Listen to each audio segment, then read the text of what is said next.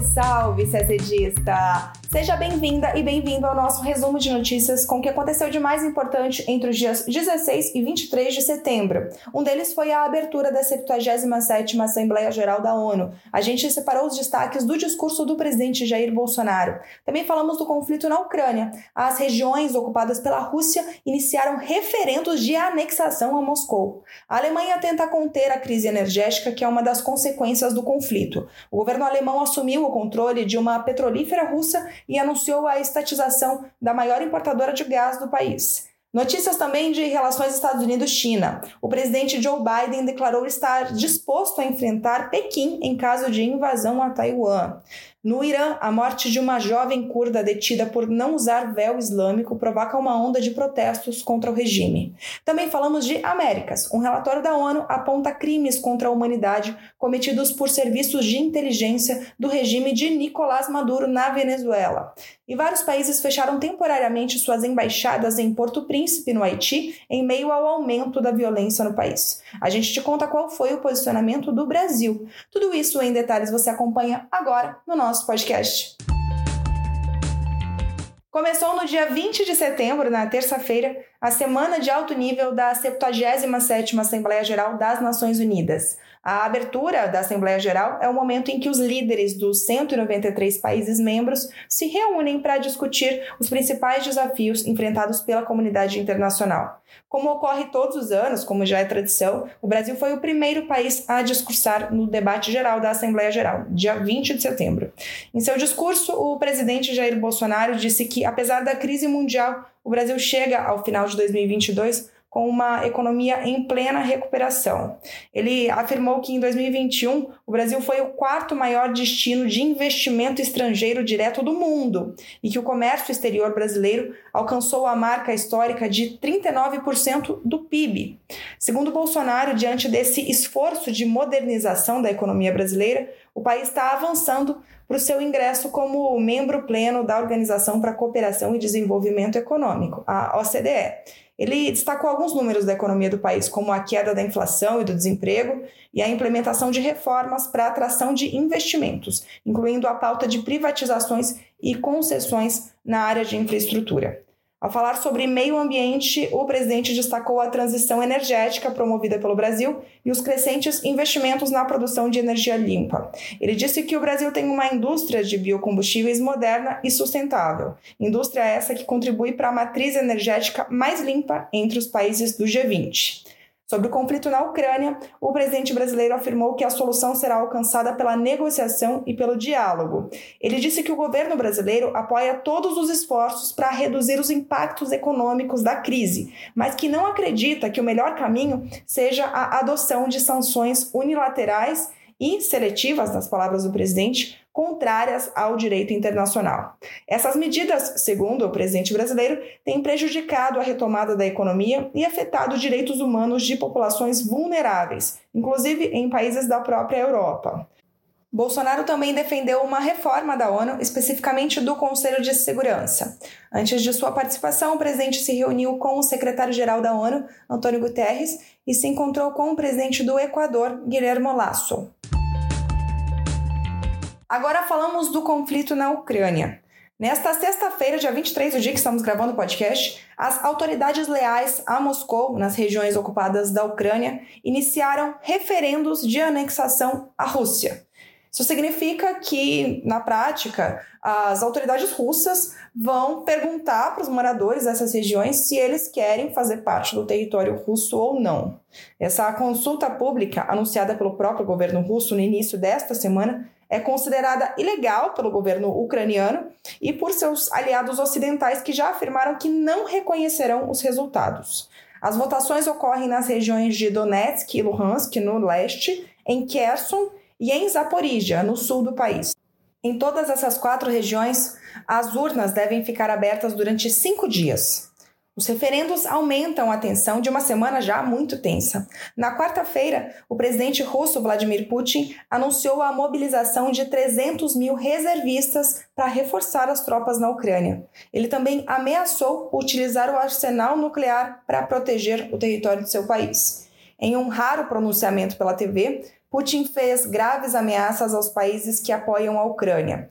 Ele disse que tem uma variedade de armas de destruição, algumas mais modernas que a de países da OTAN, e que, sem dúvida, vai usar todos os meios caso a integridade territorial da Rússia seja ameaçada, e que isso não é um blefe. Ele disse que os países do Ocidente passaram dos limites e que eles tentam fazer uma chantagem nuclear contra a Rússia. Lembrando que nesta semana a guerra completa sete meses, depois de inclusive sucessivos avanços do exército ucraniano nos últimos dias. As decisões de Putin foram duramente criticadas por líderes do Ocidente. O ministro da Defesa do Reino Unido disse que nem ameaças nem propagandas conseguem esconder que a Ucrânia está vencendo a guerra. E a União Europeia classificou as medidas de Putin como uma aposta nuclear muito perigosa. O Papa Francisco, sem mencionar diretamente Putin, chamou de loucura o uso de armas nucleares em conflitos. Ele ressaltou durante uma audiência que os ucranianos estão sendo submetidos a selvageria, monstruosidades e tortura. Ainda falando das consequências do conflito na Ucrânia, na sexta passada, dia 16, a Alemanha anunciou que assumiu o controle das atividades no país de duas subsidiárias da petrolífera estatal russa Rosneft, com o objetivo de garantir o abastecimento de energia na Alemanha, que vem tomando medidas para reduzir sua dependência de petróleo da Rússia desde o início da invasão à Ucrânia. As subsidiárias da Rosneft na Alemanha serão colocadas sob administração fiduciária, segundo o Ministério da Economia alemão, por uma agência governamental alemã que supervisiona as redes elétricas do país.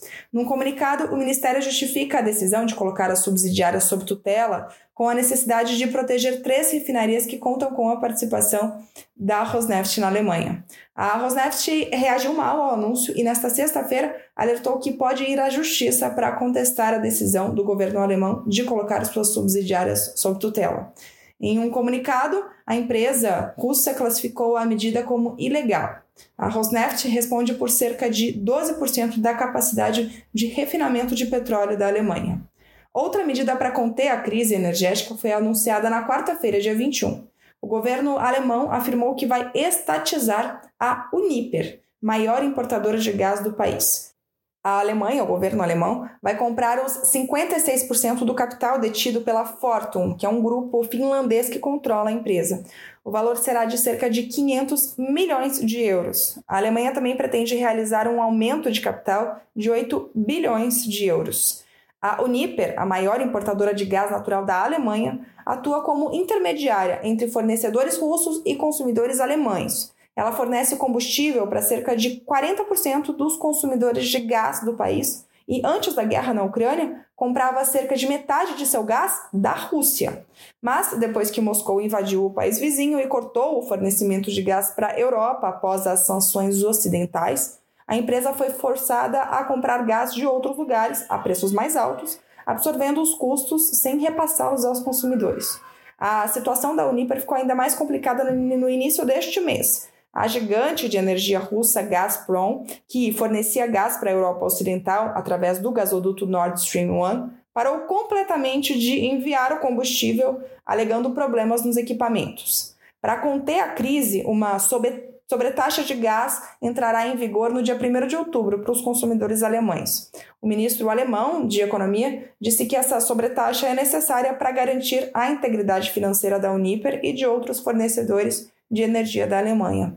Ele também afirmou que a estatização da Uniper deverá estar concluída em cerca de três meses. Falamos agora de relações China-Estados Unidos. Durante uma entrevista realizada no domingo, dia 18, o presidente dos Estados Unidos, Joe Biden, disse que tropas norte-americanas defenderão Taiwan em caso de um ataque iniciado pela China continental. É a primeira vez que um presidente norte-americano fala abertamente sobre o emprego de tropas no estreito, abandonando a tradicional ambiguidade estratégica dos Estados Unidos, que pressupõe deixar em aberto uma possível ajuda militar a Taiwan. Biden também disse no programa de entrevistas norte-americano que Taiwan faz seus próprios julgamentos sobre sua independência e deixou claro que intervirá militarmente se a ilha tomar essa decisão e Pequim resolver retomar a soberania à força. Mas ele também fez questão de afirmar que não está estimulando a ilha a declarar sua independência. Logo depois de a entrevista ir ao ar, A Casa Branca correu para esclarecer que a política norte-americana relativa a Taiwan que aquela política, aquela ambiguidade estratégica, não mudou, que os Estados Unidos não apoiam a independência taiwanesa. Na segunda-feira, dia 19, a China criticou as declarações de Joe Biden. Segundo um porta-voz do Ministério das Relações Exteriores chinês, as declarações são uma grave violação do importante compromisso dos Estados Unidos de não apoiar a independência de Taiwan e que elas enviam um sinal ruim e grave de apoio às forças separatistas da ilha. Pequim considera Taiwan uma província rebelde, parte de seu território, e garante que um dia irá retomar o controle da ilha, nem que seja à força. Então, só para ficar claro para você, se sedista, apesar das declarações de Biden que sim tem peso no sistema internacional, tem muita relevância, a postura oficial da Casa Branca continua sendo aquela da ambiguidade estratégica, ou seja, não há uma declaração formal de que os Estados Unidos apoiariam militarmente uh, Taiwan em caso de invasão da China. O assunto agora é Irã.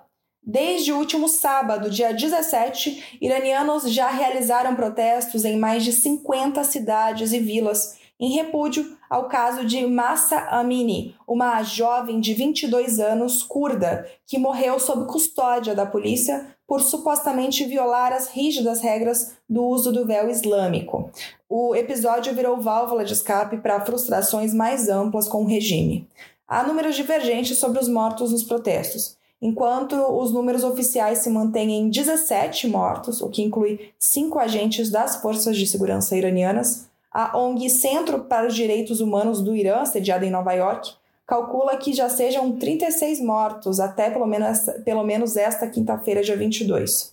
Também até esta quinta, a mídia local relatava a prisão de 280 manifestantes. Mais atos ocorrerão nesta sexta-feira e desta vez também incluíram manifestações pró-regime.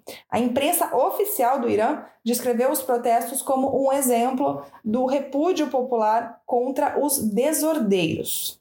O exército iraniano subiu o tom e disse também nesta sexta-feira que confrontará o que chama de inimigos que buscam aplicar uma estratégia maligna para enfraquecer o regime islâmico, nas palavras aqui do exército.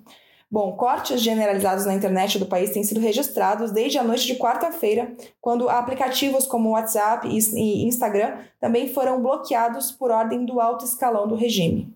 Autoridades iranianas afirmam que Massa sofreu uma insuficiência cardíaca súbita, mas a versão é contestada por sua família. A jovem, natural do Kurdistão, foi detida em Teherã quando estava com o irmão e levada em uma van para uma delegacia. Dali, ela foi encaminhada para o hospital. Ativistas e a família acreditam que ela tenha sido agredida na delegacia e o pai acusa o regime iraniano de impedir que eles tivessem o acesso ao corpo da filha. Agora voltamos ao continente americano. Um documento da ONU alertou que as agências de inteligência da Venezuela funcionam para implementar um plano orquestrado nos mais altos níveis do governo para reprimir a oposição através do que eles classificaram como crimes contra a humanidade. De acordo com os investigadores internacionais, o regime de Nicolás Maduro orquestrou esse plano. O documento foi produzido pela Missão Internacional Independente de Investigação de Fatos da ONU sobre a República Bolivariana da Venezuela e apresentado nesta terça-feira em Genebra. Nele, o grupo investigador detalha os papéis e contribuições de vários indivíduos em diferentes níveis das cadeias de comando dentro dessas agências de inteligência e pede às autoridades que investiguem suas responsabilidades. No total, a missão internacional registrou 122 casos de vítimas que foram submetidas à tortura, violência sexual ou outros tratamentos cruéis, desumanos ou degradantes perpetrados por agentes do Estado. A tortura teria sido praticada na sede dos órgãos em Caracas e em uma rede de centros de detenção secretos em todo o país. Desde a sua criação em 2019, o grupo da ONU não foi autorizado a entrar na Venezuela e realizou suas investigações nas regiões fronteiriças e com entrevistas à distância. Suas conclusões são baseadas em 246 entrevistas confidenciais com vítimas, seus familiares e ex-funcionários dos serviços de segurança e inteligência. E agora falamos de Haiti. Pelo menos 10 pessoas já morreram durante protestos desde o dia 11, quando o governo anunciou o corte dos subsídios no país, o que significa o aumento no preço dos combustíveis. O país também enfrenta altos índices de inflação e de criminalidade. Na semana passada, durante esses protestos contra a medida do governo, as principais estradas nas cidades haitianas foram bloqueadas pelos manifestantes. Houve confrontos entre forças de segurança e facções criminosas. E para piorar, no domingo, dia 12, dois jornalistas foram mortos a tiros enquanto cobriam confrontos entre grupos armados. É uma situação à parte da situação das manifestações. Bom, com o aumento da insegurança, vários países anunciaram o fechamento temporário de suas embaixadas em Porto Príncipe, entre eles República Dominicana, Canadá, México e Espanha. O Itamaraty publicou nota sobre o assunto, expressando preocupação com a acelerada deterioração do quadro de segurança e da situação humanitária no Haiti e sublinhando a relação entre segurança, desenvolvimento, reforço de instituições e reconciliação política, uma posição tradicional do Brasil. Na nota, o MRE também reiterou o compromisso de continuar a prestar cooperação técnica e humanitária ao país e a participar de esforços em diferentes mecanismos de concertação regionais e internacionais em favor do Haiti. A nota reafirmou que os próprios haitianos lideram o processo de resolução da crise em seu país e, ao mesmo tempo, reconheceu o papel importante que pode desempenhar a comunidade internacional no enfrentamento desse grande desafio. O governo brasileiro também afirmou que corrobora os termos da Declaração Especial sobre a necessidade de prestar apoio à República do Haiti, uma declaração emitida pela Comunidade de Estados Latino-Americanos e Caribenhos, a CELAC. Esse documento foi emitido no dia 19 de setembro. E a gente termina o nosso podcast por aqui. Uma ótima semana, bons estudos e até sexta-feira que vem.